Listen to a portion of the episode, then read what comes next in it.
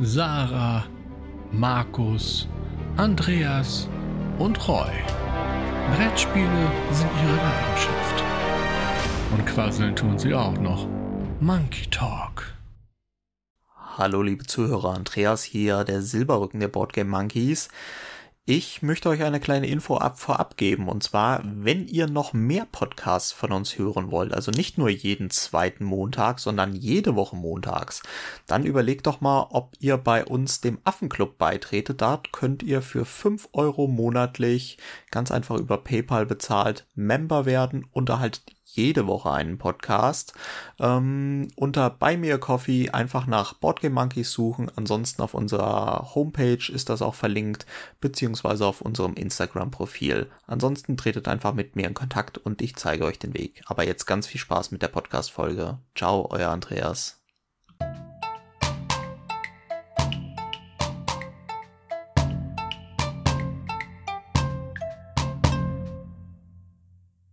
Hallo, liebe Leute, und herzlich willkommen zum Monkey Talk, eurem Brettspiel-Podcast der Boardgame Monkeys. Und heute habe ich mal wieder die Ehre zu moderieren, weil der Roy ist nicht da, den hat's niedergeschlagen mit einem heftigen Infekt und die Sarah ist während dieser Aufnahme auch live bei Twitch zu sehen. Äh, konnte deswegen auch nicht, aber dafür habe ich mir trotzdem Verstärkung geholt. Und zwar die Melli. Und jetzt sagt ihr, wer ist denn die Melli? Gehört jetzt auch zu den Boardgame Monkeys?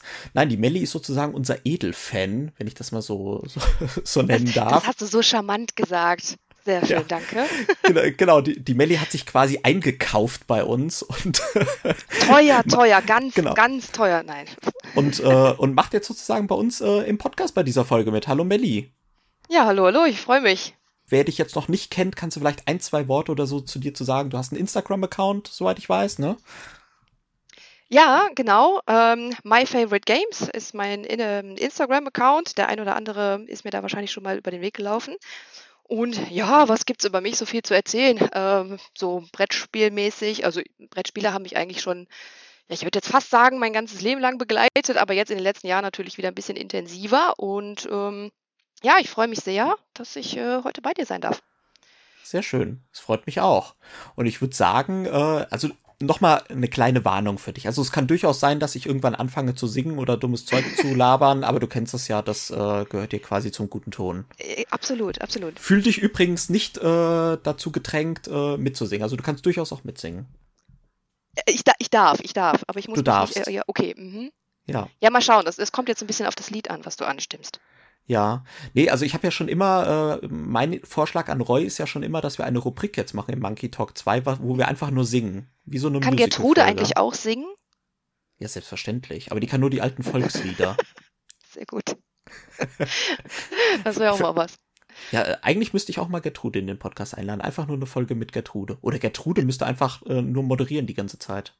Ja, das wäre auch gut ob ich das durchhalte. Aber du siehst schon, wir schweifen schon wieder ab. Ich würde sagen, äh, bevor wir uns hier noch weiter in irgendwelchen Sachen verheddern, fangen wir an mit unserer ersten Kategorie, nämlich dem Affenspielplatz. Sehr schön, sehr schön.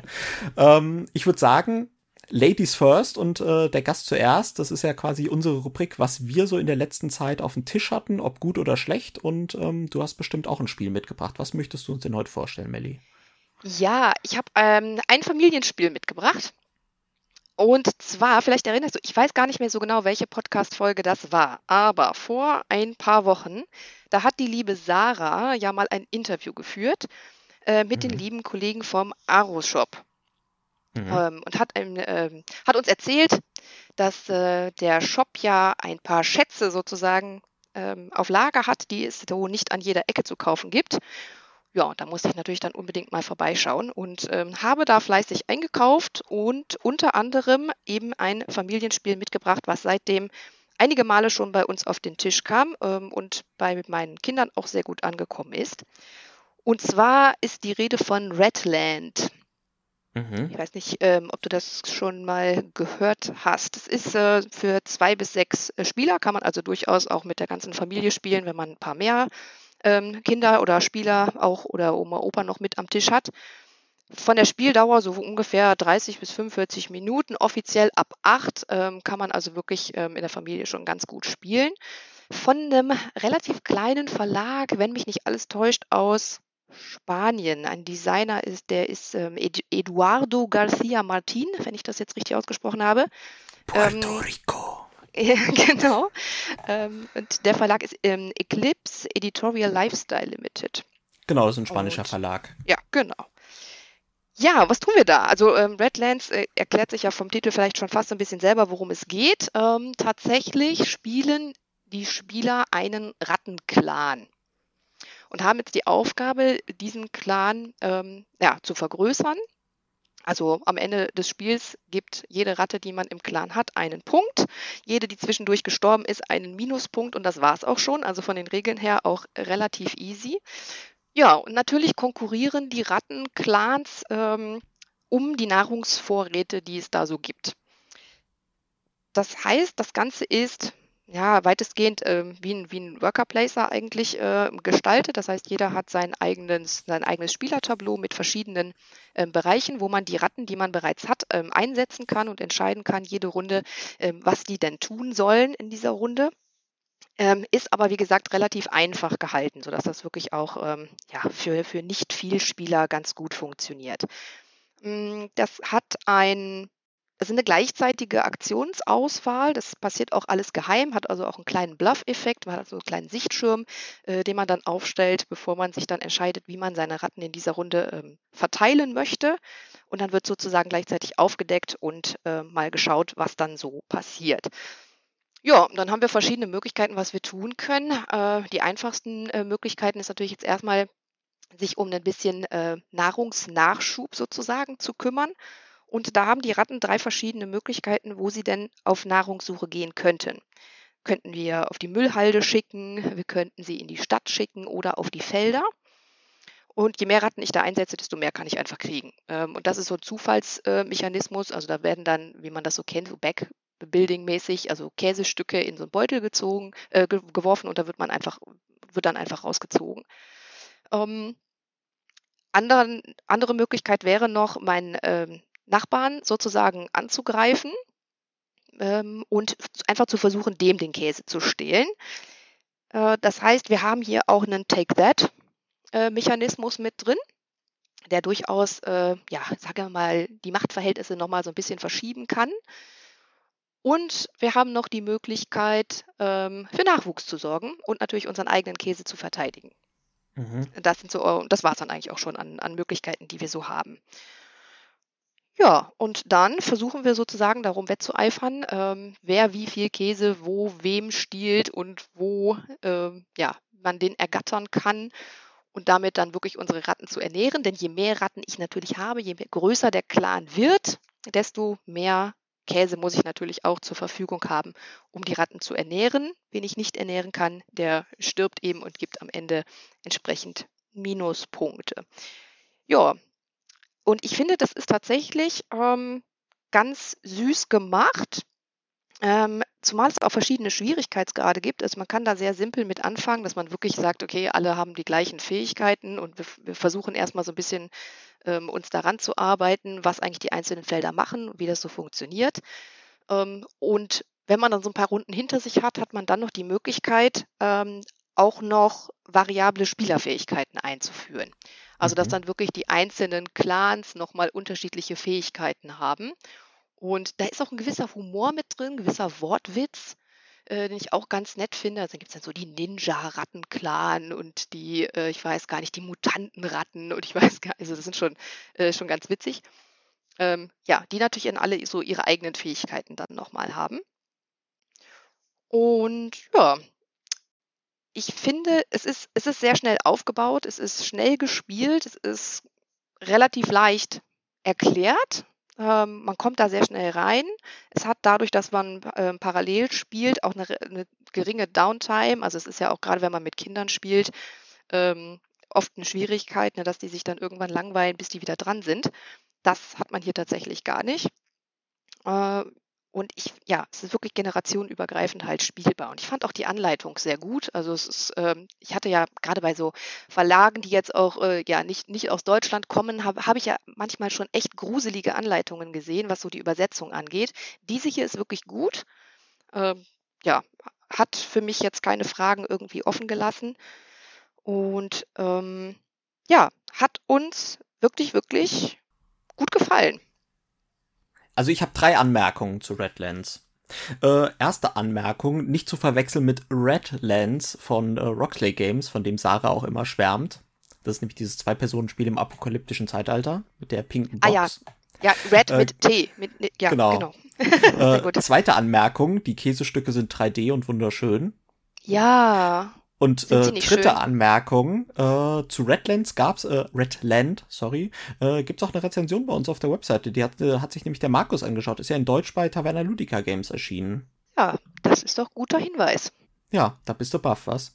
Ja, ja so ein bisschen schon. Habe ich tatsächlich gar nicht gelesen. Ich bin, äh, muss, ich, muss ich jetzt an der Stelle äh, zugeben, Asche auf mein Haupt. Ähm, ja, aber ich habe ja doch noch den Weg dahin gefunden. Sehr schön. Nee, also dem Markus, äh, Spoiler Alert, hat's auch gut gefallen, auch in der Familienspielrunde und ähm, ist auf jeden Fall auch ein ganz lesenswerter Text äh, geworden für diejenigen, die sozusagen auch nochmal äh, sich etwas genauer anschauen wollen. Redland von Taverna Ludica Games, äh, offiziell von Eclipse Editorial. Ja, genau, genau. Puerto Rico. Ja, da weiß ich ja schon, was ich nachholen muss, ne? Habe ich jetzt direkt eine Lektüre noch für heute Abend. Ja, siehst du. Sehr ähm, schön. Genau. Ähm, ja, das hört sich auf jeden Fall spannend an, muss ich sagen. Und äh, du sagst sozusagen, beim Aro-Shop kann man das bekommen. Genau. Ja. Sehr schön.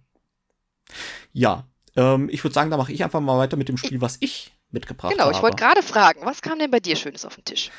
Äh, ja, bei mir kam mal wieder ein äh, klassischer Euro auf den Tisch, nämlich äh, Grand Austria Hotel. Oh, Küss schön. die Hand, feine Dame. Ja, ich kann mhm. ganz schlecht diesen Wiener Akzent, muss ich sagen. Aber ich probiere es trotzdem. Äh, ja, Grand Austria Hotel, ich denke, wir haben schon relativ oft im Podcast darüber gesprochen. Vor allen Dingen Roy hat mich da ja heiß gemacht zu. Ist halt ein klassischer Euro von ähm, von Simone Luciani und wie heißt der andere Typ? Na, ist ja auch egal. Auf jeden Fall äh, sind wir halt sozusagen, betreiben ein Hotel zu Seiten des Kaiserreiches in Österreich und es ist halt wirklich wirklich ein schönes Spiel. Also der Auswahlmechanismus, welche Aktionen zur Verfügung stehen, wird halt mit Würfeln, die man würfelt, ähm, bestimmt. Und ähm, dann geht's halt darum, immer Gäste zunächst erstmal in sein Café zu locken. Und die haben dann halt Wünsche. Also manche zum Beispiel gönnen sich halt gleich mal drei Rotwein, bevor sie aufs Zimmer gehen ins Hotel. Oder andere gönnen sich irgendwie einen Kaffee und dann zwei Rotwein. Und finde ich eigentlich immer sehr, sehr schön.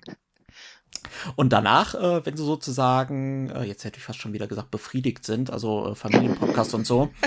Also, wenn sie dann sozusagen alles äh, bekommen haben, was sie wollten, dann gehen sie quasi zufrieden auf ihr Zimmer und das muss man vorher natürlich auch bereit machen mit einer extra Aktion, also sozusagen äh, die Decke aufschütteln und schon mal die Tageszeitung hinlegen und die Pantoffeln richten und dann gehen sie auf ihr Zimmer und äh, das ist dann sozusagen auch nochmal die Möglichkeit, wo sie dann Punkte und Aktionen ähm, freischalten, jeder Gast. Und ähm, das Schöne an Grau Austria Hotel ist, dass es halt, äh, jede Gastkarte ist individuell gezeichnet. Das finde ich schon mal sehr schön. Also es gibt keine zwei äh, identischen und es sind halt alle möglichen. Und das Schöne ist halt, es gibt halt auch so Anspielungen zu anderen Titeln von Lookout.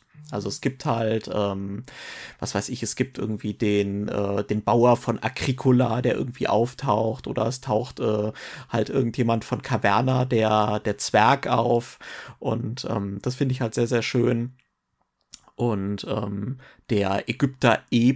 Gizia, also natürlich eine Anspielung auf das Spiel Egizia. Und äh, ja, das ist halt wirklich auch sehr, sehr schön und ein schönen Witz. Aber Easter man muss Eggs. halt, genau, man muss halt auch ganz klar sagen, es ist halt schon ein trockenes Euro und die Thematik ist aber trotzdem irgendwie charmant rübergebracht. Und ich muss sagen, es ist halt, man kann es halt auch richtig verkacken. Also du kannst halt, du hast halt auch Geld entsprechend, was du halt brauchst äh, für alles Mögliche, wenn du Gäste halt weiter von der, äh, die nicht direkt am Anfang liegen haben willst, sondern die bisschen weiter hinten in der Auslage liegen, da musst du Geld zahlen, da musst du Geld zahlen, wenn du Räume bereit machen willst. Ähm, du musst quasi an allen Ecken und Enden Geld zahlen oder wenn du zusätzliche Lebensmittel aus der Küche zu den Gästen bringen möchtest. Und du kannst es halt schaffen, dich echt pleite zu machen. Und dann bist du halt wirklich in so einem Deadlock, wo du halt nicht mehr vor und nicht zurückkommst. Dann verbrauchst du unglaublich viele Aktionen, Geld zu bekommen und dann überhaupt wieder konkurrenzfähig zu werden. Und wenn du einmal in so einer Situation bist, dann kannst du das Spiel eigentlich abhaken. Das ist äh, so ein kleiner Wermutstropfen. Also nicht ganz so strafend wie jetzt vielleicht ein, ähm, ein Foodchain-Magnat. Das ist ja noch viel strafender, wenn du da einen Fehler machst. Außerdem würde ich Grau Hotel maximal mit zwei Spielern spielen. Das bringt keine Interaktion mehr, wenn man mit zu dritt spielt, außer dass es die Spielzeit deutlich erhöht. Bist du auch ein Fan von Grand Austria Hotel? Ich muss zu meiner Schande gestehen, dass das seit Jahren, also eigentlich seit es erschienen ist, auf meiner Wishlist steht. Ich es aber immer noch nicht mir besorgt und gespielt habe. Deswegen kann ich da gar nicht so viel zu sagen, aber es ist ein Euro und was ihr immer so erzählt, klingt echt spannend. Ich glaube, ich muss das echt dringend mal nachholen. Ja, also ich äh, bin ja, ich habe es auch schon oft gesagt, äh, ich kann aber auch für Sarah noch mitsprechen, weil ich weiß, sie ist in der gleichen Situation. Es gibt ja immer noch nicht, äh, sozusagen, wir kamen ja nicht an die Deluxe-Erweiterung ran, die damals so schnell ausverkauft war durch den tollen Webshop von Lookout Spiele. Grüße gehen raus. Äh, aber es kommt jetzt ja eine Retail-Version und da muss ich mir genau schauen, ob das irgendwie zu meiner Deluxe-Basisversion passt. Aber das normale Basisspiel, nicht die Deluxe-Ausgabe, die solltest du mittlerweile eigentlich bei eBay ganz gut kriegen. Oh, schauen wir mal. Zu einem humanen Preis. Sehr schön. Sehr ähm, gut. So, wie, viel, wie viele Spiele kaufst du so im Durchschnitt nach, nach jedem Podcast? Äh, bis, also bis jetzt habe ich noch nichts bestellt. Muss ich sagen, aber das kann ja noch kommen. Ja, ja, mh. Sehr gut. Das kann ja noch kommen. Nach dem letzten Mal musste ich mir ja auch äh, Cactus Town bestellen. Da habe ich mir natürlich ja, auch komplett die Deluxe-Edition genau. gegönnt. Sehr schön. Ja, deswegen, ich sage ja so, nach, je, nach jedem äh, Podcast sind es ja so ein paar Spiele mehr im Schrank, so gefühlt. Ne? Ja. Aber ja. es äh, ziehen auch wieder einige aus. Also das ist, ich bin da wirklich mittlerweile wirklich auf einem guten Weg, dass ich immer auch Spiele verkaufe, wenn ich mir neue kaufe. Da bin ich auch ganz stolz drauf. Ich Ihr müsst gespannt. euch jetzt quasi einen virtuellen, äh, wie sagt man, einen virtuellen Schulterklopfer bei mir vorstellen, den ich mir gerade selbst mache. Patsch, patsch. Ah, okay, okay, okay. Genau, wo man vielleicht auch Croix Austria Hotel beziehungsweise die neue Retail-Erweiterungsversion äh, kaufen könnte, wäre beim Wolpertinger Spieleladen. Und jetzt nochmal König der Überleitung sozusagen, denn der, äh, lieber Dennis, hat auch diese Folge des äh, Monkey Talk freundlich unterstützt, deswegen Grüße gehen raus. Sag mal danke, Dennis, Melli. Danke, Dennis. Sehr schön. Also, ja? vielen Dank, viele Grüße und äh, beim Wolpertinger Spieleladen auf jeden Fall vorbeischauen. Digital bei ja, Instagram. Ja, da gucke ich regelmäßig mal vorbei. Ja, und da wird man auch viel Geld los, vor allen Dingen leider. Ja. Ja. Kann ich bestätigen. Sehr schön. Und damit äh, würde ich sagen, haben wir die Pflicht getan und jetzt kommt es zur Kür. Ähm, und oh, zwar oh, hast Kür. du ja auch eine äh, Rubrik mitgebracht, die noch gar nicht ähm, sozusagen aufgetaucht ist bei uns im Monkey Talk 2.0. Und äh, verrat uns doch mal, um welche Rubrik es sich handelt und um was es darum gehen soll. Ja, meine Kategorie, die ich neu, brandneu aus meiner persönlichen Kategorie Schmiede sozusagen für euch mitgebracht habe, heißt Affentheater. Bum, bum, bum. Worum soll es da gehen? Ähm, also ich weiß ja nicht, wie es bei dir so ist, ne? Ähm, aber ich muss ja sagen, ich habe Brettspieler insgesamt als, ich würde mal sagen, ein sehr entspanntes Volk kennengelernt. Also, also Boardflips oder so gab es bei uns bis jetzt seltenst, muss ich sagen. Weiß nicht, so kommt das bei euch vor oder? Nee. Nö, ne? So geht eigentlich, ne?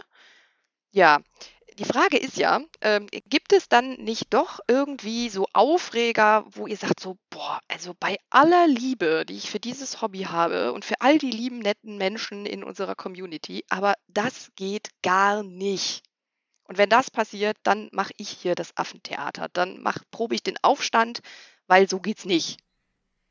Genau, da steht dann quasi, kennst du, sorry, dass ich unterbreche, kennst du im äh, Zoo diese Gehege, diese Affengehege, wo dann dieses Schild dran äh, steht, Achtung, Affen werfen mit Kot. Ja, genau, genau. Das passiert so. dann quasi. Ja, genau, ja, so, genau, richtig. So. sind wir wieder auf dem richtigen Podcast-Niveau angekommen. Nein, sehr gut.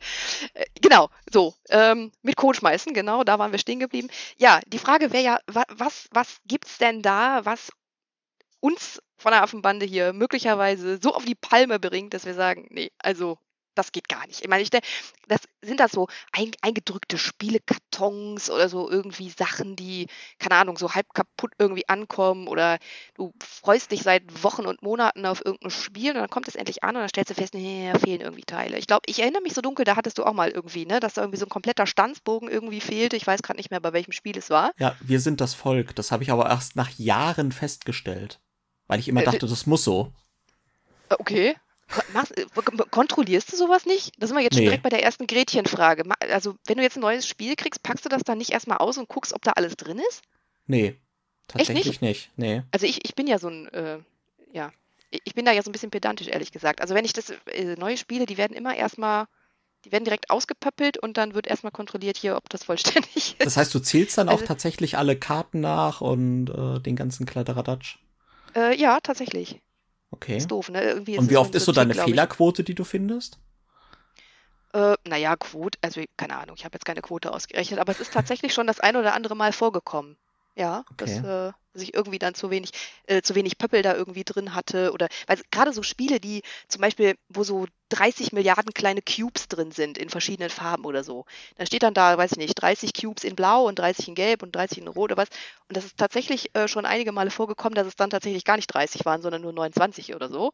Äh, die Frage ist ja, wäre sowas denn dann ein Grund, jetzt ein Affentheater zu veranstalten. Also reklamiert man das dann oder denkt man sich, ja komm, ey, wir, wir, spielen das, das Spiel ist für bis zu vier Spieler, wir spielen meistens eh nur zu zweit oder zu dritt. Ob das jetzt 29 oder 30 sind, interessiert keinen, brauchen wir eh nie. So. Ja. ja. Gute Frage. Also ich würde da unterscheiden. Also ich glaube, ich würde unterscheiden, wenn es irgendwie natürlich Spielen notwendig ist, dann würde ich es natürlich reklamieren. Ne? Also mhm. ich habe ja auch irgendwie einen Preis dafür gezahlt und ich erwarte ja schon irgendwie, wenn ich einen Preis zahle und Spiele sind ja auch Luxusgüter und schon relativ im Preis auch gestiegen in den letzten Jahren, dann erwarte ich auch schon, dass ich dann eigentlich ein, ein vollwertiges Produkt bekomme. Vor allen Dingen, wenn ich es, äh, wenn ich es dann halt sonst nicht spielen kann, wenn jetzt irgendwie die 30 Cubes äh, notwendig sind, weil du halt irgendwie, was weiß ich, äh, die alle brauchst zum Spielen und da reichen 29 nicht aus und dann begnüge ich mich nicht damit und sage dann so nach dem Motto, nee, spiele ich eh nur zu zweit. Wobei ich aber ganz ehrlich sagen muss, wahrscheinlich fehlt bei meiner Hälfte meiner ganzen unausgepackten Spiele, fehlt wahrscheinlich irgendwo ein Cube. Jetzt muss ich das wahrscheinlich alles nachschauen. Ja, unbedingt, alles, jedes Spiel jetzt. Nein, äh, die, die, Frage ist, also wenn, nehmen wir jetzt mal, klar, also wenn jetzt essentielle Teile äh, fehlen, wo du sagst, okay, also ohne dieses Teil geht's nicht, ich kann das Spiel einfach auch nicht spielen, ähm, dann, gut, klar, dann muss man ja irgendwie drankommen und dann wird man es wahrscheinlich auch reklamieren. Die Frage wäre ja, wenn es jetzt einfach nur irgendwelche Marker sind, wo du vielleicht, keine Ahnung, im Durchschnitt eher so 5, 6 von brauchst oder so, ähm, reklamiert man das dann? Oder wartet man bis zur nächsten Spielemesse, was ich tatsächlich äh, lange Zeit immer gemacht habe und bin dann zu diesem äh, Stand gegangen, der diese ganzen 100.000 Pöppel hat. Mhm. Sag mir, wie er heißt. Ähm, Spielmaterial, glaube ich, ne? Ja, oder irgendwie so, genau. Spielmaterial, genau ähm, und besorgt sich dann halt für, keine Ahnung, drei Cent den fehlenden Stein und fertig. Hm. So. Oder halt auch nicht. Ja, ist tatsächlich eine Frage. Also ich würde sagen, wenn es nicht essentiell ist, glaube ich, es gibt ja auch immer mal wieder, dass irgendwie so Cubes nicht äh, so ein kleine, irgendwie so eine Ecke abgebrochen ist oder was weiß ich, dass bei einem Miepel irgendwie so der Kopf irgendwie halb ab ist oder sowas. Ne? Das passiert ja schon immer mal. Da muss ich ganz ehrlich sagen, da reklamiere ich nicht. Wie siehst du das denn? Bist du da wirklich sehr perfektionistisch und sagst, da fehlt was und dann hole ich es mir bei der nächsten Messe oder reklamierst du das? Nein, also ich habe es tatsächlich bis jetzt äh, nicht reklamiert, also wenn es so, solche kleineren Sachen waren. Ähm, wenn Teile fehlten, wo ich wusste, okay, ich kriege die auf der Messe da irgendwie für 5 Cent oder was, äh, dann habe ich mir tatsächlich im Laufe des Jahres irgendwie einfach eine Liste gemacht, okay, wo fehlt was und habe dann einfach irgendwie für 1,50 Euro oder so mir auf der Messe dann alle fehlenden Dinger irgendwie geholt und dann war es das. Mhm. Ähm, also, also reklamiert habe ich das jetzt nicht. Ähm, aber tatsächlich ein Fall, den ich jetzt erst kürzlich hatte, ähm, habe ich auch auf meinem Instagram-Account geschrieben vor ein paar Tagen irgendwann mal. Ähm, ich habe mir für Hackmack, Hackmack am Bratwurm-Eck, ne? Mhm ähm, brillantes Spiel übrigens, an dem ich völlig vorbeigelaufen wäre, wenn die lieben Spielfluencer mich da beim Brettwoch nicht drauf gestoßen hätten. äh, vielen Dank dafür, Grüße gehen raus. Ähm, hatte ich mir die Erweiterung besorgt mit dem Grundspiel zusammen. Und da ist tatsächlich, und das war so ein Sonderangebot. Ne? Ich meine, das Spiel ist ja so oder so nicht teuer. Das ist so ein, ich weiß gar nicht, was das eigentlich kostet, aber ich habe es dann irgendwie nochmal in einem Sonderangebot gekriegt für, ich glaube, einen Fünfer oder so. Also oh. es war echt, äh, ja, irgendwie, keine Ahnung, 5, 5 Euro, 80 oder was, keine Ahnung. So, und ähm, da war es tatsächlich so, dass einer dieser Würfel, und das ist ja jetzt so, da ist ja extra so ein, so ein, Würmchen da noch drauf. Das ist jetzt kein Würfel, wo ich jetzt einfach einen x-beliebigen anderen nehmen könnte. Ähm, wo tatsächlich ein Würfel beschädigt war. Das ist ein Holzwürfel. Und mhm. da fehlt so komplett eine Ecke und du konntest eigentlich die Zahl gar nicht lesen. Also ich meine, klar weiß man, welche Zahl dahin gehört, ne? Aber de facto lesen konnte man sie eigentlich nicht. Ähm, und da habe ich dann auch überlegt, so, hm, reklamierst du das jetzt? Weil es ist ja schon ein Sonderwürfel in dem Sinne ne, den mhm. ich jetzt so irgendwie nicht kriege. Ähm, oder lasse ich es bleiben? So, und dann ähm, stellt sich ja dann schon die Frage, naja, gut, irgendwie, du hast nicht viel Geld dafür bezahlt, du weißt ja, welche Zahl da drauf gehört auf den Würfel, du kannst es ja spielen, ist ja jetzt auch kein Drama. Machst du dafür jetzt einen Aufstand? Affentheater oder nicht? Aber war der dann nicht gezinkt, wenn so eine Ecke eh gefehlt hat? Also hat er da noch richtig gewürfelt? Ja, das ist halt die Frage, ne? ob das nicht einen Einfluss hat. Nee, also da, wenn das tatsächlich dann einen Einfluss auch auf die, auf die Funktionalität wegen dem Würfel hätte, dann hätte ich es auf jeden Fall reklamiert. Wobei es dann hat, dann hat am Ende wahrscheinlich sogar der Zochverlag noch draufgezahlt, wenn er dir das dann noch senden musste. Wahrscheinlich, ja. Also hast du es denn letztendlich gemacht? Äh, ich nee, bis jetzt habe ich es tatsächlich noch nicht gemacht, weil ich gedacht habe, naja, gut, komm, ist egal, geht auch so. Ähm, ja, ich habe mir halt so ein bisschen die Frage gestellt, warum eigentlich nicht? Weil äh, ich muss da sagen, wie, wie du eben schon sagtest, so Spiele sind ja eigentlich, es ist ein Qualitätsprodukt in der Regel. Also wir kaufen ja auch normalerweise nie, ne, wir kaufen ja auch nicht jedes Spiel, ne? Ähm, Ja. wir suchen uns ja schon die schönen Sachen aus. Ähm, ja, und natürlich erwartet man einfach eine gewisse Qualität, auch gerade von den äh, bekannteren großen, großen Verlagen. Ähm, und wenn ich sowas kaufe, dann klar, dann will ich es vollständig haben, dann will ich es in einer, in einer guten Qualität haben. Ich habe mir dann echt die Frage gestellt, ja, warum hast du es eigentlich nicht gemacht? Äh, lag das denn am Preis? Kam dann so ein bisschen die Frage auf, so nach dem Motto, ja gut, es ist eh nicht teuer, es war ein Sonderangebot, machst du jetzt da einen Aufstand für irgendwie einen, einen Holzwürfel? Ähm, oder lässt du es bleiben? Weil die Frage, die mir dann so durch den Kopf kam, das wäre jetzt auch nochmal so eine Frage an dich, wenn das jetzt nicht so ein kleines Spiel gewesen wäre, sondern irgend so ein 80 Euro Riesending und da wäre jetzt ein Würfel beschädigt, würde man das da dann eher reklamieren als bei so einem kleinen Ding, einfach weil es teuer ist? Hm. Gute Frage. Also ich würde sagen, wenn wir jetzt wirklich von richtig teuren Spielen sprechen, also so in dem Bereich Kickstarter super mega teuer, dann glaube ich, würde man eher noch dazu tendieren, okay, jetzt habe ich richtig viel Kohle dafür ausgegeben. Jetzt will ich auch irgendwie, dass die, dass die Sache schön aussieht. Und das sozusagen auch, dass dann wirklich ein schönes Spiel ist, von wegen, das äh, Auge spielt mit und dass dann auch jetzt nicht irgendwie so ein Würfel ähm, halb kaputt ist. Wobei es ja auch ziemlich gemein ist gegenüber diesem Würfel, ne? Der arme behinderte Würfel. Nee, aber Ja, ich glaube, ich, glaub, aber- ich würde da keinen Unterschied machen beim Preis. Also schlussendlich hast du auch dafür Geld ausgegeben, ja, und wenn irgendwie, was weiß ich, wenn dir ein Essen im Restaurant, das ist ja die gleiche Frage, wenn dir ein Essen im Restaurant nicht schmeckt, lässt du es zurückgehen oder sagst du, ja, okay, habe ich doof ausgewählt und äh, ess es halt und sag am Ende, ja, ja, war alles okay, so nach dem Motto. Ja, Also ich glaube, das ist eher so eine, so eine Typfrage, ne? Also ich Ja. glaube, es gibt Leute, die sind da, die haben da eine ganz klare Meinung und sagen, nee, das reklamiere ich bei jeder Kleinigkeit. Was weiß ich, wenn, also ich habe auch schon in Foren gelesen, dass wenn irgendwelche Karten, ähm, auch wenn nicht wichtig war, dass die irgendwie markiert sind oder so, ja, wenn da irgendwie so ein Kratzer oder so war oder die Ecke irgendwie ein bisschen eingedellt von der Box oder sowas, dass dann die Leute direkt sagen, ja, überhaupt kein Problem, da reklamiere ich und dann lasse ich mir das neu zuschicken und ich glaube, da gibt's Leute, die sind da schmerzfrei. Ich tatsächlich muss sagen, wenn ich irgendwie, es kommt ja häufiger vor, dass man irgendwie so einen Spielekarton kriegt, irgendwie neues Spiel und das ist irgendwie nicht so toll verpackt oder so und dann ist da irgendwie so eine bisschen die Ecke eingedellt. Und wenn das jetzt nicht völlig wild und äh, irgendwie überhand nimmt, dann nehme ich das auch einfach hin. Aber ich glaube, das ist eher so eine Typfrage. Mhm. Ja, vielleicht, äh, vielleicht bin ich da ja auch ein bisschen irgendwie zu nett oder so. Also ich habe bis jetzt tatsächlich relativ wenig reklamiert, muss ich sagen. Ähm, wobei ich bei einigen Malen auch damit gar nicht so gute Erfahrungen gemacht habe, muss ich sagen. Oh, Äh, jetzt, jetzt hau mal teil- die Stories raus. Ja, ja, jetzt hau die Storys raus. Nein, äh, pass auf. Nein, ist, es kommt ja immer drauf an, was, was du, was eigentlich äh, jetzt genau die Reklamation ist. Und bei, bei vielen Spielen ist es ja so, dass wenn es irgendwelche ähm, kleineren Teile fehlen, die können die gar nicht einzeln nachliefern, dann müssten sie dir, wenn, also den kompletten Stanzbogen irgendwie mindestens schicken oder genau. ähm, weiß ich nicht, vielleicht sogar das halbe Spiel oder so. Ähm, weil die ja halt die, also wenn das jetzt ein Teil ist oder zwei, was aus so einem Stanzbogen fehlt, dann schicken die dir ja nicht das, das eine Ding da. So. Ähm, ich habe aber tatsächlich auch schon ähm, ja, Antworten gekriegt von Verlagen, die dann gesagt haben, ne, machen wir nicht. Einzelteile, äh, Reklamationen und so, ne, ja, haben wir nicht, machen wir nicht und ja, nimmst du, muss jetzt halt so hinnehmen. So. Und das, das war dann sowas, wo ich dann so, zumindest so innerlich den Affen hab rauslassen wollen irgendwie, äh, weil ich dann Ja. gedacht habe, also wenn wir jetzt irgendwie von so einem kleinen Verlag geredet hätten, ne, okay, gut. Ähm, die haben vielleicht auch noch im Bett, sagen wir mal, begrenzte Möglichkeiten.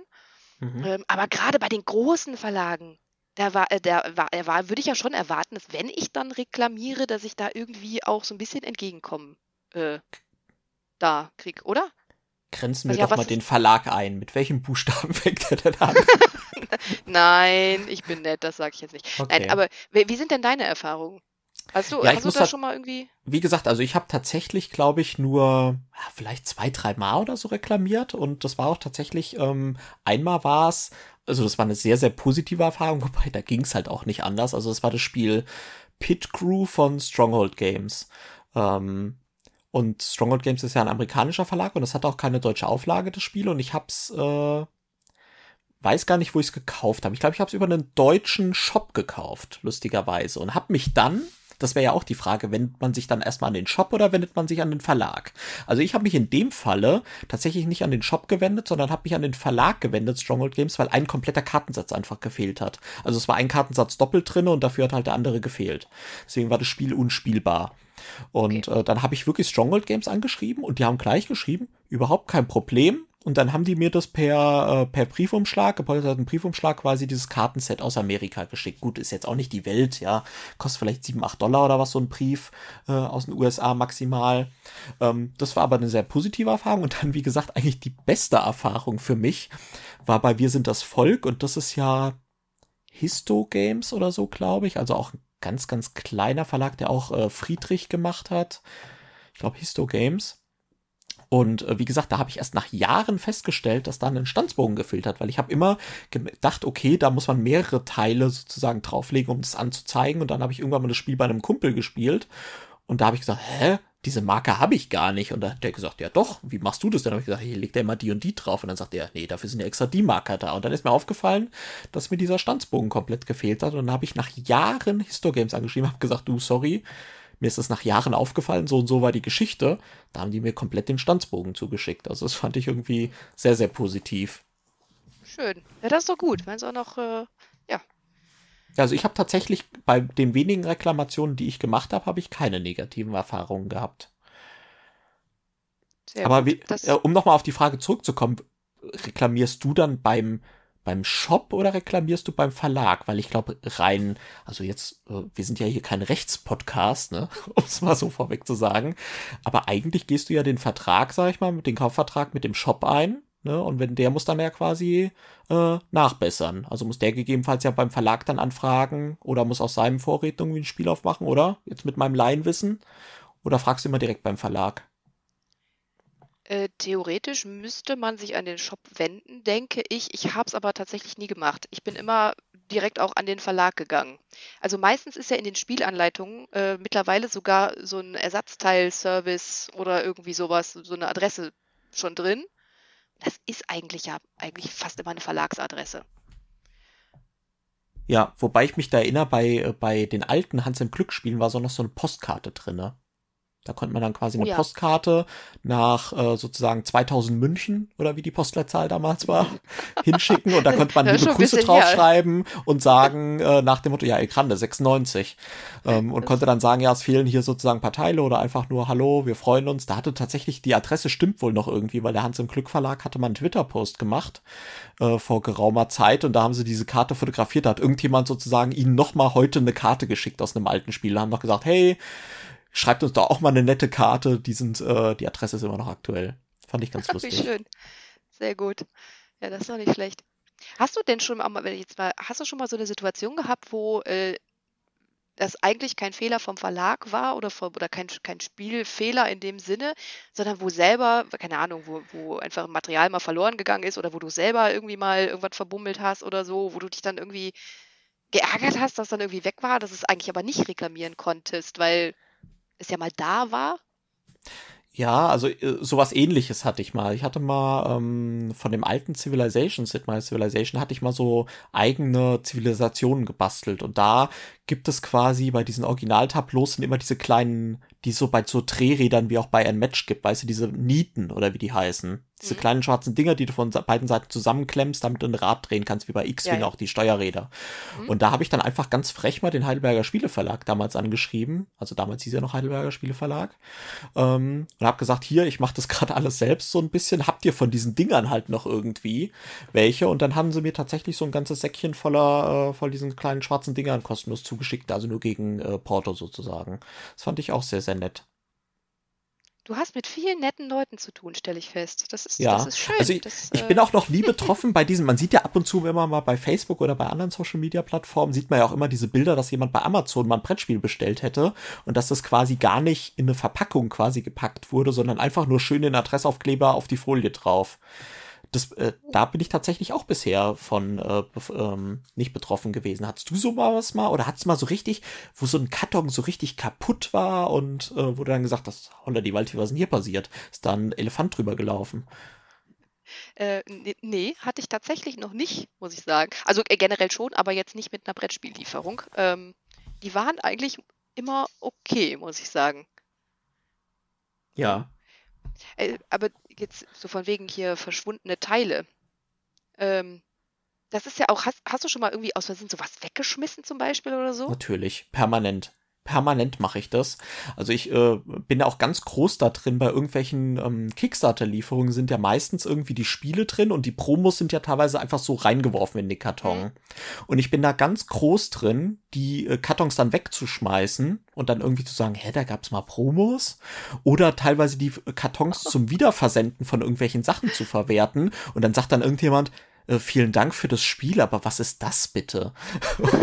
also das habe ich auch ganz oft und ich habe auch schon mal aus dem Stanzbogen von Dead of Winter, dem äh, dem Flick, Flick Them Up Dead of Winter, hatte ich mal auch einen Stanzbogen irgendwie weggeschmissen, wo so eine wo so eine Schusswaffe mit drauf war. Und dann haben wir uns beim Spiel gefragt, wo die eigentlich ist. Und zu Hause habe ich dann nochmal in der Mülltonne gesucht und habe sie rausgefischt.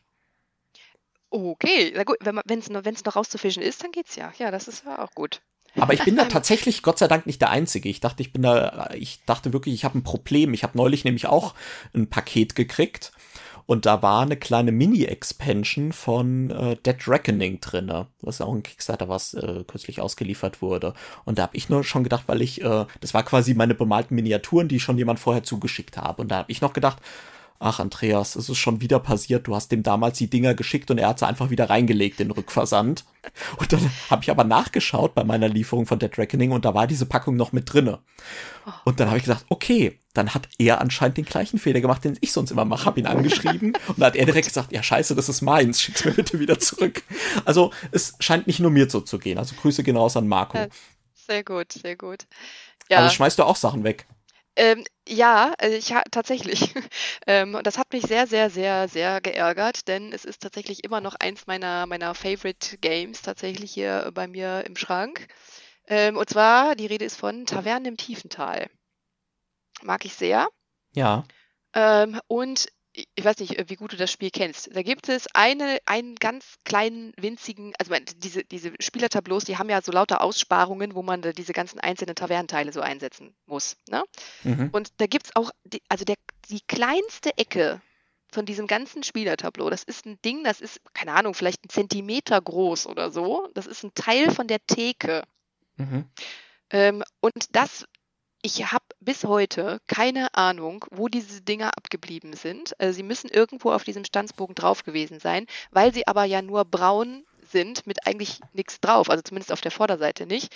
Ähm, und so winzig sind, vermute ich mal, dass ich die tatsächlich damals aus Versehen einfach mit weggeschmissen habe. Ähm, zumindest habe ich sie de facto nicht und das ärgert mich bis heute, ähm, weil man ja zumindest, wenn man mit allen Modulen spielt, ähm, dieses Ding braucht, weil es ja auf der Rückseite dann doch ein entsprechendes Symbol hat. Mhm. Äh, das ist aber auch so was, was ich tatsächlich nicht einzeln ähm, bekommen habe, als ich da ja. mal vorsichtig nachgefragt habe. Das gab es okay. dann auch nicht. okay. Also das ist leider nach wie vor eine Lücke in diesem Spiel. Gut, bei Tavernen im tiefen Tal könnten wir jetzt einfach sagen, dann kaufst du halt, wenn es wieder irgendwie bei Müller im Angebot ist, äh, für 12,99 oder so, kaufst du dir halt noch ein Exemplar. Ja, ob ich dann 12,99 dann für ein so ein Dings bezahlen will, weiß ich jetzt auch nicht. Aber ich, ähm, ja. Wir beide kennen die Antwort, Melli. Ja, ja, ich, äh, du hast ja recht. mal, mal gucken. Ja, nein, ich meine, ähm, es ist ja auch, äh, so zum Thema spielbar, es ist ja so spielbar, wir wissen ja, was dahin gehört, ne? Ähm, ja, mal sehen. Sehr gut. Okay. Ein, ein letztes Szenario hätte ich noch äh, in dieser Kategorie noch für dich. Ähm, Gerne. Kam ich auch, ja, äh, kam ich nämlich jetzt auch letztens drauf, weil wir ja in unserem schönen äh, Discord-Kanal bei den Boardgame Monkeys, kleine, kleine Werbeeinheit. Sehr gut, ähm, sehr gut. Sehr, ja, ja, sehr empfehlenswert. Ähm, wer noch nicht da ist, unbedingt mal vorbeischauen. Ähm, da haben wir ja auch unsere schöne Kategorie neu im Schrank, ne? Und so ein bisschen mal erzählen, was, was gibt es denn so Neues. Und ähm, da hat auch jemand geschrieben, mir ist gerade entfallen, wer es war. Äh, da ging es auch um eine Reklamation und da hat jemand geschrieben, ich habe das Spiel nicht zurückgeschickt oder nicht reklamiert, weil ich weiß oder davon ausgehe, ähm, dass die Spiele, wenn ich sie zurückschicke, sozusagen verschrottet werden oder irgendwie entsorgt werden, wie auch immer. Ähm, und das Spiel ist mir zu schade. Ich möchte mhm. nicht, dass es weggeschmissen wird. Und außerdem ähm, hat es das ja dann extra Transport, ne? ähm, wenn ich da jetzt mir Neues schicken lasse und man muss ja auch an die Umwelt denken und überhaupt. Ähm, und hat es aus diesem Aspekt heraus nicht reklamiert. Sehr nobel. Wäre das, wär das für, für dich ein Argument oder irgendwie würdest du sagen, das ist mir egal? Naja, gut, also ich sehe das Ganze ein bisschen differenziert, weil äh, ich bin natürlich auch, wer mich ein bisschen persönlich kennt, weiß, ich lebe vegan. Mir liegt auch ähm, das Tierwohl und die Umwelt sehr am Herzen und äh, Klimaschutz und so weiter. Deswegen verstehe ich das Argument total. Aber das Problem ist halt, Brettspiele sind halt generell halt einfach nicht gut für die Umwelt. Also wenn du dir zum Beispiel die äh, Cool Mini or Not Kickstarter kommen lässt und da 70 Millionen Plastik drin ist und dann alles noch in Plastikeinlagen und Plastikfolie und was auch immer, äh, dann glaube ich, mit diesem Hobby, da muss man sich dann schon da wird man nicht viel zur Umwelt, äh, zum Umweltschutz beitragen. Das kann man vielleicht an anderen Stellen sinnvoller machen. Deswegen glaube ich, wäre das in dem Fall für mich nicht so das Argument. Also nicht der Gedankengang, wo ich dann sagen würde, nee. Außerdem, das Spiel wird ja wahrscheinlich dann nicht komplett zerschrottet. Also die nehmen das bestimmt ja als Ersatzteillager für andere Dinge. Äh, das, genau, das wäre nämlich jetzt die nächste Frage gewesen. Also mir war das gar nicht bewusst oder ich wüsste es jetzt nicht äh, zu sagen, ob das, ob das wirklich so ist. Ja, also, also normalerweise weiß ich, wenn du äh, Ersatzteile anforderst bei einem Verlag, dann machen die das so, die machen halt ein Spiel auf bei sich im Lager und nehmen das Teil raus. Und wenn halt jemand ein anderes Teil braucht, dann nehmen die wieder aus dem aufgemachten ja, Spiel. Und ansonsten machen sie halt wieder äh, ein Spiel auf. Also ich ähm, gehe stark davon aus, dass es bei fast jedem Verlag so ist, dass sie da jetzt nicht irgendwie eine Werkstatt haben, wo die dann quasi in ihrem Werkzeugkoffer dann irgendwie, da haben sie die roten Steine drin und da haben sie die grünen Steine drin. Also ähm, wenn dann ein Spiel zurückgeschickt wird, dann äh, wird es ganz normal, denke ich, als Ersatzteillager. Alles andere wäre ja wirtschaftlich völlig blanker Irrsinn. Ja, denke ich auch. Aber wie gesagt, ich, das ist jetzt auch nur meine Mutmaßung und meine bisherigen Erfahrungen. Ich weiß es halt nicht, aber ja. Fand ich auf jeden Fall einen äh, sehr interessanten Gedankengang, den ich äh, so in dem Sinn tatsächlich im, im Bezug auf Reklamationen jetzt noch nicht hatte, aber ist äh, ja äh, finde ich eigentlich ganz, ganz gut, da mal drüber nachzudenken. Ich meine, äh, wir wollen jetzt hier kein, kein, keine Umweltdebatte aufmachen, aber ich glaube, da gibt es ja tatsächlich auch äh, in der Brettspielwelt noch deutlich schlimmere ähm, Umweltsünden, hätte ich jetzt fast gesagt. So, aber das ja. thematisieren wir vielleicht mal wann anders. wobei ich, äh, wobei ich schon die ganze Zeit überlege, es gab diesen einen kleinen deutschen Verlag, der alles komplett öko äh, ökologisch hergestellt hat, äh, aus recyceltem Material und so weiter. Wir hatten da auch zwei Spiele mal auf unserer Homepage äh, vorgestellt, aber irgendwas mit Eco hieß ein Spiel. Ich weiß es ehrlich gesagt nicht mehr. Die fällt es wahrscheinlich auch nicht ein, ne? Mhm weil das war auch tatsächlich keine Folie außenrum, ne, sondern auch einfach nur dann so mit so kleinen, äh, so recycelbaren kleinen Klebestreifen, wo es dann quasi zuge, zugemacht wurde. Also es war wirklich, ähm, oder irgendwas mit Fisch, ich komme gerade echt nicht drauf. Naja, so wichtig. Äh, Ecogon hieß das Spiel, genau, jetzt habe ich es gerade gefunden. Äh, Verlag hieß, deswegen auch mein Shoutout, Gaia Games. Kleiner Shoutout sozusagen an Gaia Games. Ein Spiel hieß auf jeden Fall Ecogon, äh, haben wir auch eine Rezension bei uns auf der Website und ein zweites Spiel haben sie auch noch rausgebracht, da fragt mich jetzt aber nicht nach Namen, aber Gaia Games auf jeden Fall, äh, da gibt's wie gesagt auch Verlage, die darauf großen Wert legen. Das finde ich sehr schön, deswegen Shoutout. Sehr gut. Ja, interessante ähm, Rubrik auf jeden Fall und ich glaube, das birgt auch in Zukunft Möglichkeit, immer richtig auf die Kacke zu hauen hier. Also so richtig ungeschönt, ungeschnitten, einfach zu sagen, das läuft scheiße. Ne, Affentheater. Genau. Sehr Da gut. hast du was angerichtet. Jetzt habe ich was angerichtet. Ne? Ist die Stimmung wieder direkt total im Eimer hier. Nee, nee, definitiv nicht. Ich komme jetzt erst richtig in Fahrt. Ach so, da es macht erst richtig Spaß jetzt. Genau, genau. Also noch mehr Geschichten. Möchtest du noch was loswerden, lieber Andreas? Schauen wir mal. Also ich, ich glaube, ähm, aber ich würde sagen, deine Kategorie haben wir somit von allen Seiten beleuchtet. Ja, absolut.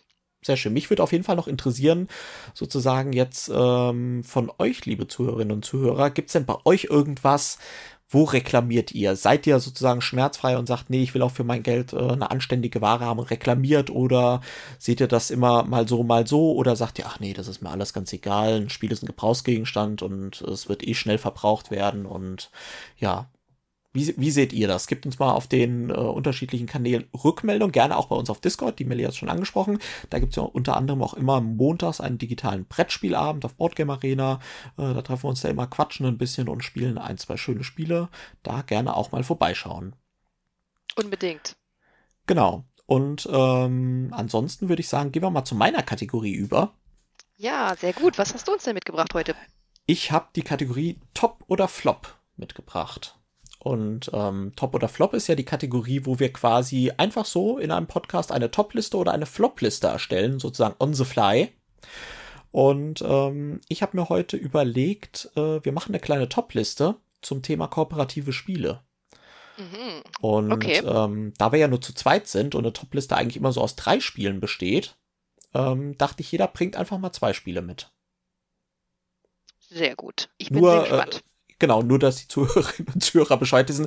Äh, ich habe sozusagen jetzt nicht die Melli kalt erwischt. Sie wusste natürlich vorher, was, was besprochen wird und hat sich natürlich auch zwei Spiele vorbereitet. Hoffe ich zumindest. Und ähm, ja, würde ich sagen, das, fang. Gott, das aus der Hüfte, aus der Hüfte. Genau, dann würde ich sagen, Ja, ja. so, so ist es immer am besten. ähm, ich würde sagen, fang du doch mal an. Welches kooperative Spiel sollte denn sozusagen in keiner Sammlung fehlen? Ja, also ich habe ja, das habt ihr ja so ein bisschen eben äh, wahrscheinlich schon gemerkt, als ich so mein, äh, äh, was, was wir so gespielt haben, hier, als ich über Red Dance gesprochen habe, schon so ein bisschen gemerkt, ich spiele ja tatsächlich auch relativ viel, nicht nur jetzt mit unserer, ich sage jetzt mal Expertenspielrunde, sondern tatsächlich ja auch äh, ziemlich viel in der, in der Familie mit meinen Kindern und tatsächlich auch mit meinen Eltern. Und ähm, deswegen wäre auch in dem Fall eins der ersten Spiele, die ich da nennen würde, ein Familienspiel, was bei uns immer sehr, sehr, sehr, sehr gut ankommt, immer sehr, sehr lustig ist. Ähm, und zwar ähm, schon was älter, ich glaube von oh, 2019 in der Version zumindest, die ich habe, und zwar Kitchen Rush. Mhm. Ähm, ich weiß, es äh, ist nicht jedermanns Ding, weil es ja sehr actiongeladen ist. Es ist ja sehr, ne, hat ja, ist ja, ist ja stressig. Äh, Ich habe ja schon viele Leute gehört, die gesagt haben, nee, das ist mir zu stressig. Äh, kommt aber natürlich auch, also das spiegelt ja so, was so in der Küche abgeht, eigentlich ganz gut wider, ne, finde ich. also, ähm, ja, ich weiß gar nicht, äh, muss ich erklären, worum es geht, oder kennt man eigentlich, glaube ich, ne? Aber ich kann, kann ganz kurz vielleicht erzählen.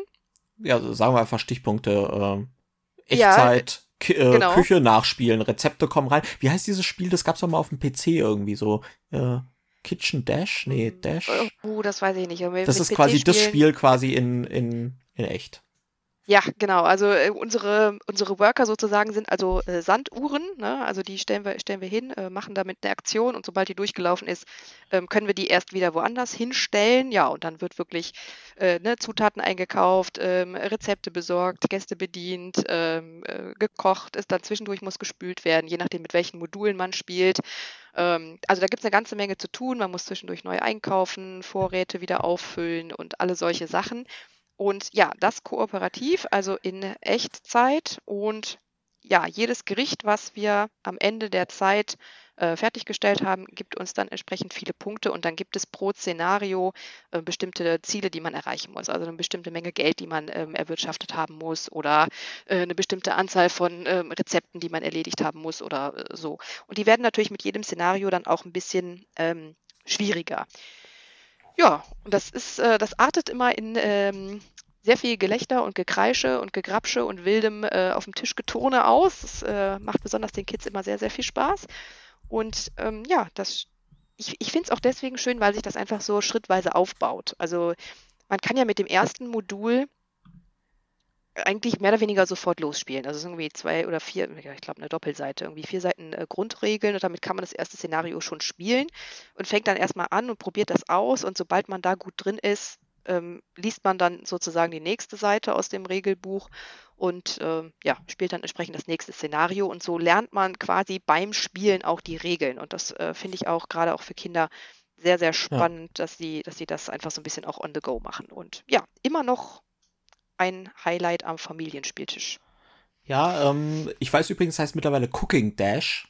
Äh, das ist das Spiel. Das war auch gar kein Computerspiel, das ist so ein ganz simples Browser-Game. Da kommen auch immer Gäste rein und sagen sozusagen, sie wollen das und das essen und da muss man auch ganz, ganz schnell sozusagen äh, da die verschiedenen Maschinen bedienen und die, äh, die Töpfe ähm, auf dem Herd stellen etc. und auch was einkaufen. Also das ist wirklich, ähm, ist tatsächlich ein Spiel, was ich nie gespielt habe wo ich aber immer Bock drauf hatte. Also jedes Mal, ich weiß noch, damals bei einem der ersten Podcasts hat das, glaube ich, mal der Alexei vorgestellt. Ältere, das, ältere Zuhörer des Podcasts wissen noch, wer der Alexei ist. Und äh, Grüße gehen raus an der Stelle. Ähm, der hat das auch immer sehr gemocht und ich habe schon immer gedacht, das musste eigentlich mal haben, weil das klingt halt richtig cool, aber andererseits klingt es auch irgendwie ziemlich stressig, muss ich sagen. Ja, tatsächlich. Aber es ist halt auch, äh, also man, man hat normalerweise in der, in der normalen Version irgendwie, ich glaube, vier Minuten Zeit pro Runde und spielt dann zwei Runden hintereinander. Also ist das Spiel in acht Minuten durch. Okay. Ähm, und das ist natürlich, äh, also man, man, man kann sich da auch relativ schnell dann, okay, hat es nicht geklappt, egal, komm, noch eine Runde. Und also man, man spielt sich da ja so fast in Rage, hätte ich jetzt fast gesagt. Ähm, und ja, es macht einfach echt Laune. Also ich mag ja. das. Was ich immer noch auf meiner, auf meiner Liste habe, ist tatsächlich die Erweiterung dazu. Da gibt es ja mittlerweile auch eine. Äh, bitte mit Sahne heißt die, glaube ich, oder so ähnlich. Aber bitte mit Sahne. Ja, ne? So, jetzt sind wir beim Singen. Sehr gut, sehr gut. Ja, die habe ich tatsächlich noch nicht getestet, aber ich denke, das wird in gar nicht allzu ferner Zukunft äh, kommen. Genau, auf Englisch heißt es Piece of Cake, lustigerweise. Und es gibt auch eine Erweiterungs-, eine Promokarte, die heißt Sauerbratenbeef. Sehr gut. Die kenne ich tatsächlich gar nicht, aber klingt gut. Ja. Sauerbratenbeef. Das sind quasi zwei verschiedene Sauerbraten, die untereinander Beef haben. Herzlich willkommen. Ich darf an den dritten Podcast-Teilnehmer heute vorstellen, das Niveau. Ach, sehr schön. Ja, wir brauchen auch noch so eingespielte äh, Lacher dann, tatsächlich. Ja, eingespielte Lacher. Ja. Das, das kriegt ihr doch hin, oder? So, ja, sehr schön. Kitchen Rush. Auf jeden Fall äh, ein äh, Top-Titel, den ich mir wahrscheinlich, wahrscheinlich ist es jetzt soweit. Ich werde jetzt ein Spiel bestellen während des Podcasts. Wahrscheinlich ist ja? es soweit. Ich, ja. Ich, ich muss doch gucken, wo es, wo es günstig ist. Tatsächlich. Wahrscheinlich gebraucht. Ja, gut. Sehr gut. Dann, dann erzähl mir mal, was, genau, hau mal raus, dein äh, kooperatives Spiel. Was muss ich haben? Was muss ich kaufen? Genau, ich habe tatsächlich mir zwei Titel rausgesucht, die ein bisschen spezieller sind, weil ähm, in der engeren Auswahl stand doch zum Beispiel, wer meine Top-Liste, Top 50 gehört hat, der weiß ja, dass Robin Hood bei mir hoch im Kurs steht. Äh, das habe ich aber heute bewusst nicht genommen, weil ich wollte mal zwei andere Spiele aussuchen. Und zwar habe ich heute mitgebracht ähm, von Renegade Game Studios Power Rangers Heroes of the Grid. Und ähm, das ist ein Spiel, was mich total überrascht hat. Und zwar habe ich es jetzt schon ein paar Jahre und ich habe auch alle Erweiterungen, die bisher rausgekommen sind, äh, beziehungsweise korrigiere mich, bei dem neuesten Kickstarter habe ich nicht mehr mitgemacht, weil es wurde dann einfach überhand, weil es gab halt dann tausend Erweiterungen und tausend verschiedene Monster und es war einfach viel zu viel. Äh, Power Rangers, hast du als Kind geschaut oder? Jein, bedingt. Okay, aber äh, kennst du zumindest. Also das ja, sind diese Typen ja, ja. in den äh, in den bunten Anzügen und äh, ja, genau. Äh, gut, die Power Rangers. Eigentlich dachte ich, es ist ein reiner Lizenztitel, als es damals bei Kickstarter erschienen ist und dachte, ah, das klingt so richtig so Lizenz einfach äh, auf den Tisch hauen und mal gucken, ob das Gameplay überhaupt was taugt. Und tatsächlich, Grüße gehen raus auch an einen unserer Hörer, den Nie, der hat mich damals überzeugt, dass das Spiel richtig geil ist. Es hat nämlich einen sehr sehr innovativen Kampfmechanismus ähm, und zwar spielen wir halt kooperativ die Power Rangers und ähm, haben halt ein sehr modulares Spiel. Und zwar gibt es erstmal verschiedene ähm, Monster, gegen die wir kämpfen können äh, wo wir jedes Mal auswählen können, verschiedene äh, Ortschaften, in denen wir kämpfen können. Dann gibt es verschiedene ähm, Bosse sozusagen, gegen die wir kämpfen können. Und es gibt verschiedene Söldner. Also das heißt, das ist eine sehr, sehr hohe Varianz und kein Spiel ist äh, wie das andere und jeder Power Ranger hat auch ein individuelles Deck. Das heißt, der gelbe hat halt zum Beispiel relativ kombolastiges Deck und der pinke ist halt ein Fernkämpfer, der hat halt viele äh, sozusagen, schießt mit seinen Pfeilen halt sehr genau und kann ein paar Kopfschüsse und so weiter verteilen. Ähm, der rote ist eher der Anführer und hat so ein paar Rerolls. Und es ist halt sehr schön, jeder hat immer zwei Aktionspunkte, jeder Power Ranger. Mit einem Aktionspunkt kann man beispielsweise laufen, mit einem Aktionspunkt kann man aber auch ähm, einen Kampf anzetteln, sozusagen als Anführer der Power Rangers. Und dann können alle Power Rangers, die in dieser Region sind, können äh, gratis an diesem Kampf teilnehmen. Und das ist schon mal ein taktisch schönes äh, Element. Und dann ist der Kampf auch selbst sehr schön. Da werden nämlich die Monster mehr oder weniger auch, die haben so eigene Aktionskarten, die werden dann in einer Reihe ausgeführt äh, in einer Reihe ausgelegt und dann werden die nacheinander abgehandelt und wir können immer nach jedem Monster haben wir wieder eine Aktion und spielen dann halt unsere Handkarten aus, wo wir halt Energie für ausgeben müssen. Für manche brauchen wir auch Null Energie, andere generieren Energie, andere lassen uns Würfel würfeln, um Schaden zu verteilen, andere haben irgendwelche Fähigkeiten, die dann den nächsten Angriff verbessern und das ist sehr, sehr schön und taktisch. Ist tatsächlich einer dieser Titel, der überhaupt keine Beachtung gefunden hat, finde ich, in der ganzen Influencer-Landschaft. Das ist 2018 oder so, glaube ich, erstmalig erschienen. Und ich habe wirklich kaum ein Video darüber gefunden von den deutschen Influencern. Ich habe keinen wirklichen Blogpost oder so da gefunden, kein Instagram, keine Fotos darüber. Es hat tolle Miniaturen, halt so richtig schön, so wie so Spielzeugsoldaten, also wirklich so, so riesige, chunky äh, Geschichten. Und das finde ich total schade, weil das Spiel ist richtig super. Also diese, dieser Mechanismus, der dahinter steckt, ist toll und einzigartig. Und dieses Spiel verdient mehr Aufmerksamkeit. Und das Basisspiel reicht auf jeden Fall erstmal aus für, äh, ich glaube, es sind zwei verschiedene Bosse drinne und drei Monster oder so. Das reicht auf jeden Fall erstmal aus, um Blut zu lecken. Und ja, dann, da geht's dann weiter. Also 60 Euro kostet, glaube ich, das Basisspiel irgendwo im Handel. Auf jeden Fall große Empfehlung. Äh, Power Rangers Heroes of the Grid von Renegade Game Studios ähm, zu bekommen. Hab ich tatsächlich noch nie gehört. Also ja. Ist mir jetzt so noch nicht über den Weg gelaufen. Sag ich ja. Also total äh, wird über, überhaupt keine Beachtung geschenkt. Keine Ahnung warum. Tolles Spiel.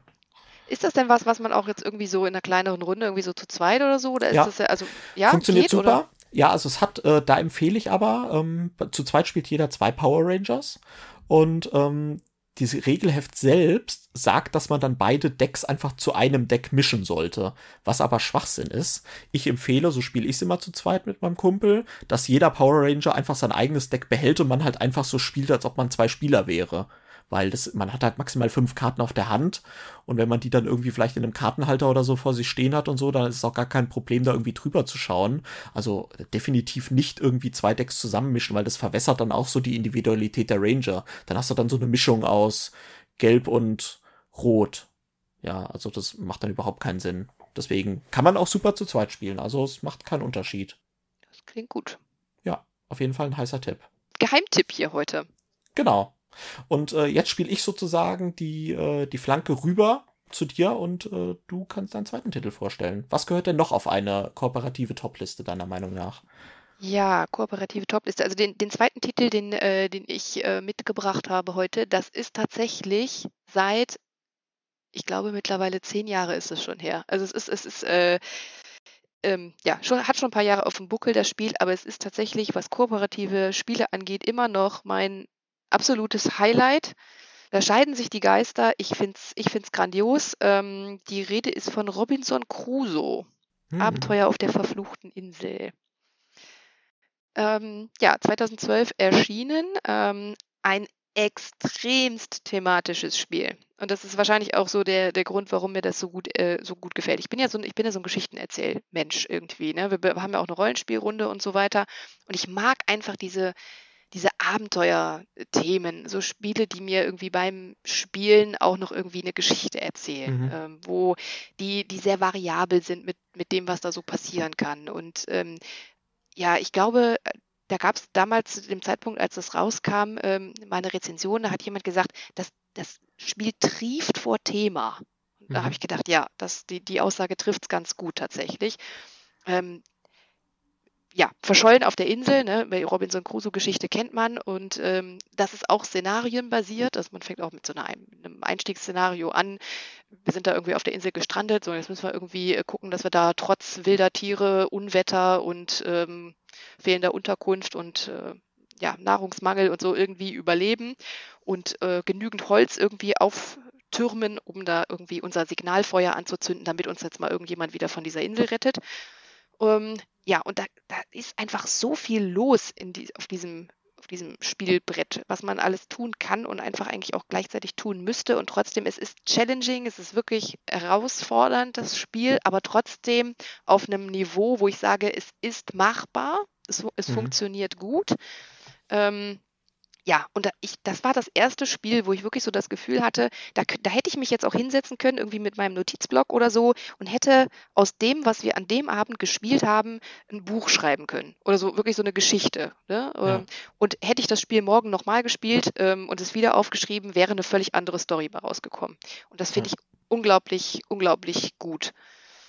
Ähm, ja, und ein Highlight, äh, was vielleicht auch noch äh, dazu kam, ich glaube ein Jahr später oder zwei, weiß ich jetzt nicht mehr genau, wann das mhm. erschienen ist, ähm, ist ja eine, eine Erweiterung und zwar ähm, die Fahrt der Beagle, ich gucke gerade mal nach, äh, 2013, ein Jahr später, ähm, die Fahrt der Beagle, wo es ja so ein bisschen um äh, Charles Darwin geht und seine ähm, Expeditionsreisen, die er da unternommen hat, ähm, um da Tiere, Pflanzen und all sowas zu erforschen. Und da kam dann nochmal der Aspekt hinzu, ähm, dass das auch noch so ein bisschen so ein, so ein Legacy-Effekt auch noch hatte. Ne? Dass man wirklich diese Reise von, von Darwin nachspielen konnte in einem Szenario nach dem anderen und wirklich je nachdem, was rauskam, was man wirklich erlebt hatte, was man verbockt hat, in Anführungsstrichen, ähm, in den ersten Szenarien, das wurde wirklich mitgenommen ins nächste und man musste damit irgendwie leben. Ähm, und das, solche Spiele, muss ich sagen, die die faszinieren mich. Die finde ich richtig gut und ich habe seitdem eigentlich kein anderes mehr gefunden, ähm, was mich da so mitgenommen hat. Das heißt, du hast nicht den unsäglichen Nachfolgetitel ähm, auf dem Mars äh, dir geholt? Nein, habe ich nicht. Äh, sei froh. Ich habe es mir damals geholt tatsächlich und es ist ja wirklich krachend durchgefallen bei allen Leuten. Es ist wirklich, ich habe es damals mit dem äh, Benjamin Schönheiter, der hat damals noch, mittlerweile ja bei Frosted Games tätig, war damals die deutsche Zweigstelle von Portal Games und hat mir das quasi damals äh, vorgestellt, das Spiel, und ich habe es mit ihm zusammen gespielt abends mal. Es ist wirklich ein ganz, ganz schlimm, was die aus Robinson Crusoe gemacht haben. Weil ich stimme dir bei allem zu, was du gesagt hast. Robinson Crusoe wirklich thematisch toll. Ich habe auch noch hier die erste Portal Games Ausgabe, also diese längliche. Ähm, und habe auch die Erweiterung Voyage äh, Beagle also die äh, Fahrt der Beagle. Bin aber tatsächlich nie über das erste Szenario hinausgekommen, weil ich das thematisch eigentlich am coolsten fand bei Robinson Crusoe. Also ich habe irgendwie einfach zehnmal das erste Szenario, glaube ich, gespielt, ähm, was ich aber auch schon schön genug fand, muss ich sagen. Ähm, aber dieser diese Fortsetzung, die hatte dann auch so eine App-Integration und sollte eigentlich ja dieses wunderbare Ereigniskartendeck, was es ja bei Robinson Crusoe gibt, ne? Das fand ich immer so toll. Du hast ja irgendwie, was weiß ich, die, deine Sachen, die du getan hast in der Ereignisphase, die sind ja irgendwie dir wieder auf dich zurückgefallen. Was weiß ich, wenn genau. du irgendwie ja. Fleisch draußen hast hängen lassen, dann ist halt irgendwie drei Runden später dann auf einmal der Löwe gekommen. Zufall. Ja, mhm, genau. Und ja. Äh, das fand ich halt super und das haben sie ja damals, haben sie ja dann in diesen Fortgängertitel, wie heißt es, irgendwas mit Mars. Und äh, das haben sie dann alles in der App gepackt, wo eigentlich dann ja wunderbar, ne, da kannst du dann jedes Ereignis dann fortführend weiter supporten und so weiter, ne, neue Ereignisse reinführen. Das haben sie total verbockt und es war dann richtig, richtig schlecht. Und Robinson Crusoe ja wirklich großartig. Hast du dir eigentlich damals dann diese Super Deluxe 3D-Ausgabe gegönnt bei Gamefound oder Kickstarter, wo die war? Nein, äh, nicht im, nicht im ersten Anlauf. Es gab aber ähm, ein bisschen später nochmal eine, eine Box mit Deluxe-Zusatzmaterial. Irgendwie Schatzkiste hieß die, glaube ich. Ah. Äh, die habe ich mir dann gegönnt. Ähm, ich bin mir offen gestanden nicht ganz sicher, ob diese Schatzkiste, ich muss gerade mal gucken, wann kam die denn? 2015. Ähm, ob die jetzt all das Material enthält, was vorher eigentlich bei, äh, ne, in der Ursprungsversion da drin war. Ja bin ich mir jetzt nicht ganz sicher, aber da sind auf jeden Fall auch einen ganzen Haufen so. Ähm, also da sehen jetzt zum Beispiel ne, für die Nahrungsmittel, das waren irgendwie in dem Basisspiel waren das nur so gelbe Cubes, so ja. irgendwie und äh, mit den mit der Erweiterung da waren das dann so so Bananen, wie so Bananen, ne? So. Ja. Bananen finden wir Sachen. toll beim Monkey Ja, Tower. genau, richtig. Siehst du? ja, die, nee, die habe ich mir dann nachträglich dann noch gegönnt, ja. Ja. Nee, also äh, tatsächlich, ja, großartiges Spiel, kann ich auch nur unterschreiben. Robinson Crusoe, sackenschwer, aber äh, richtig cooles Game und sehr, sehr, sehr thematisch. ja und äh, das genau. Einzige, was mir natürlich fehlt bei Robinson Crusoe, leider haben sie da nie eine Promo draus gemacht, äh, war ein Volleyball mit dem Namen Wilson. Ja. Wilson! Nein! Ja, Grüße gehen raus an Tom Hanks, wenn er das hört.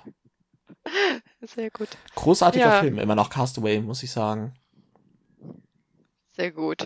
Ich muss ja sagen, also der einzige Kritikpunkt, den ich ja so ein bisschen an dem Spiel hatte und immer noch habe, ich meine, gut, mittlerweile ist es egal, ähm, ist ja tatsächlich die Anleitung. Ja, ich, wie Also gesagt, ich habe die die erste Ausgabe von Portal grausam. Games. Die war noch schlimmer, glaube ich, ne? Da- Die war hatten wirklich ganz, ganz schlimm. Ich konnte das Spiel quasi nur erlernen, indem ich quasi 70.000 Regelvideos geschaut habe. Ja, ganz genau. Also da, ich muss sagen, der Einstieg in dieses Spiel, der hat mich echt ein bisschen Nerven gekostet, aber ich bin sehr froh, dass ich durchgehalten habe. Ähm, ja, hat sich Aber es ist ja nicht mal gelohnt. schwer, ne? Also ganz im Ernst, Nee, wenn man es einmal nicht. kann, es ist eigentlich super simpel, auch aus heutiger Sicht. Gut, es ist jetzt Ja. natürlich damals, war man vielleicht noch nicht so spielaffin, ne? Aber also eigentlich sind die Regeln simpel. Aber es ist halt einfach, Ignacy Cevicek äh, ist ja einfach auch nicht dafür bekannt, tolle Regeln zu schreiben. Aber das sagt er ja selbst.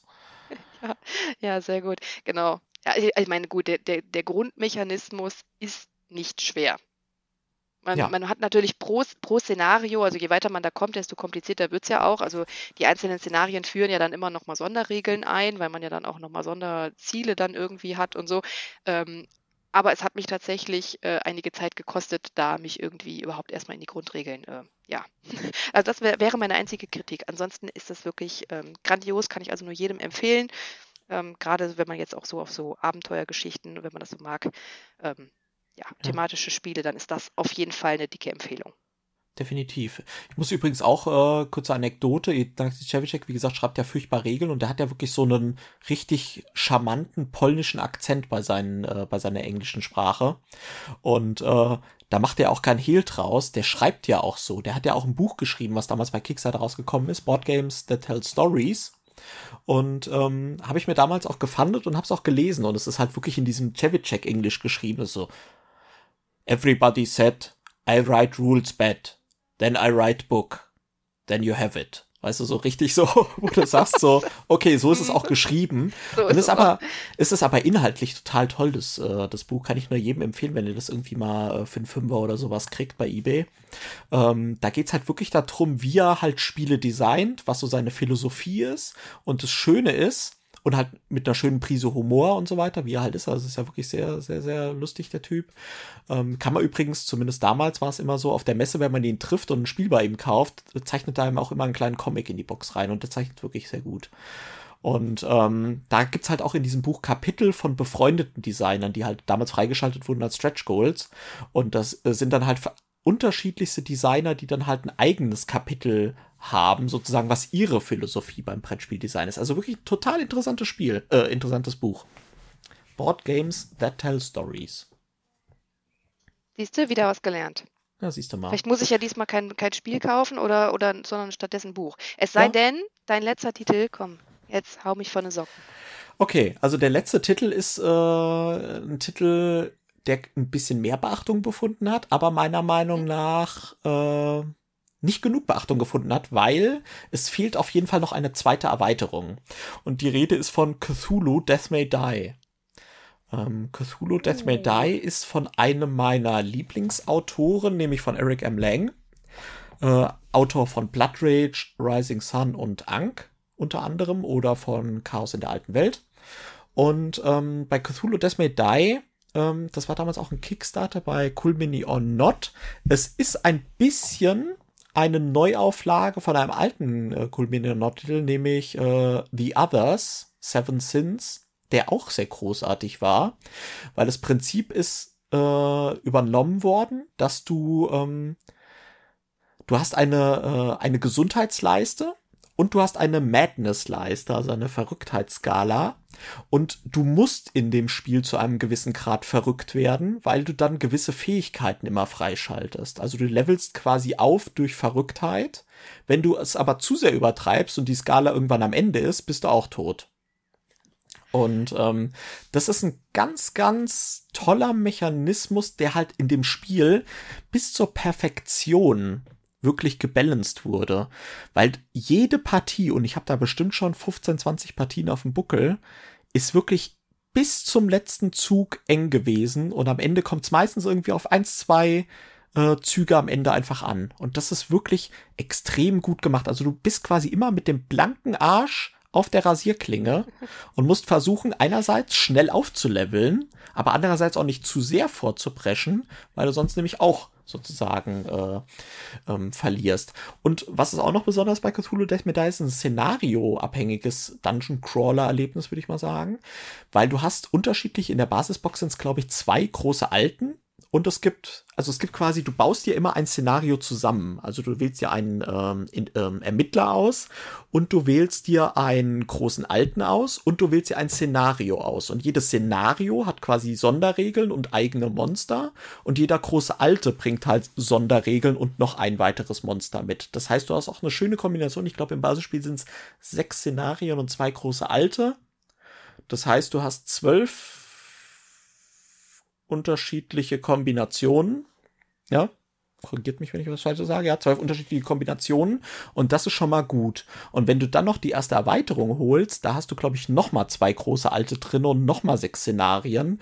Und wenn du dann, und das ist tatsächlich gar nicht so teuer, noch in den Genuss kommst, irgendwo über den Sekundärmarkt die Kickstarter-Exclusive-Box zu kriegen, hast du noch mal ein paar Szenarien und noch mal ein paar große alte. Und das ist dann wirklich echt cool wie sich halt diese Szenarien so unterschiedlich spielen, weil die haben halt auch ganz unterschiedliche Mechanismen, also auch ähnlich wie der Spielreiz, denke ich mal dann wie bei Robinson Crusoe. Und äh, natürlich kulminieren noch tolle Miniaturen, toller Mechanismus, ähm, alle Schwächen, die The Others damals hatte, weil The Others wurde ja noch mit einem Overlord-Spieler gespielt, das heißt, es gab immer einen, der den Bösewicht spielen musste, was immer ein bisschen blöd war, das gibt's bei ähm, Death May Die nicht, das ist voll kooperativ. Ähm, also alle Schwächen, die sonst noch so drin waren im alten Spiel, wurden ausgemerzt und einfach quasi perfektioniert und dann noch eigentlich ein ganz cooles äh, cooles Spiel draus gemacht, was nicht so das typische Cthulhu-Game ist, weil viel so diese Arcane, äh, Arcane-Games sind ja eher so ein bisschen auf ähm, Mysterium und lange Games und große Geschichte erzählen. Das ist so ein bisschen Haut drauf. Also die Szenarien haben zwar immer eine Geschichte, aber die Geschichte sind eher so wie so in so einem schlechten Horrorfilm. Einfach so ein paar Zeilen, äh, kommst rein, siehst drei Kultisten, äh, die gucken und gehen mit einem Messer auf dich los. Das war dann so die Geschichte von dem einen Szenario oder sowas, ja. So, also als Beispiel. Also es ist so ein Haut drauf Spiel, viele Würfel, richtig schön geiles Gefühl, wenn du dann diese Custom Dice so zehn Stück am Ende irgendwie in der Hand hast und die dann würfelst gegen den großen Alten, der dann verschiedene Stages noch hat, ne? Und also wirklich ganz, ganz cool. Und jeder große Alte spielt sich ja noch mal anders. Bei manchen, der treibt dich noch eher in die Madness, wie der King in Yellow zum Beispiel. Cthulhu ist eher so der Draufhauer und also wirklich cooles Game. Hast du es mal gezockt? Gibt es auf Deutsch, glaube ich, hat es Asmodee lokalisiert. Nee, das habe ich tatsächlich noch nicht gespielt. Ähm, Chaos in der alten Welt kenne ich. Mhm. Das ist aber auch schon, oh, ich weiß ja schon eine ganze Weile her, dass wir das zuletzt gespielt haben, äh, zugegebenermaßen. Äh, und äh, woran mich das jetzt auch gerade so ein bisschen erinnert äh, und tatsächlich auch ein äh, kooperatives, ganz schönes Spiel ist der Hexer von Salem. Ich weiß nicht, ob du das mal gespielt hast. Es nee, geht so ein bisschen auch in nix. die Richtung. Aber nee, dieses ähm, tatsächlich noch nicht gespielt, nee. Ja, also wie gesagt, ist äh, auf jeden Fall eine Empfehlung. Ich mich wundert's auch tatsächlich, weil das Spiel ist auch generell recht gut angekommen, dass da irgendwie nie eine zweite Erweiterung über Kickstarter gebracht wurde. Aber vielleicht kommt's ja noch. Ja, wunderbar. Dann haben wir doch, würde ich sagen, jetzt eine schöne äh, Top-Liste für kooperative Spiele zusammengeschustert, oder was meinst du? Auf jeden Fall.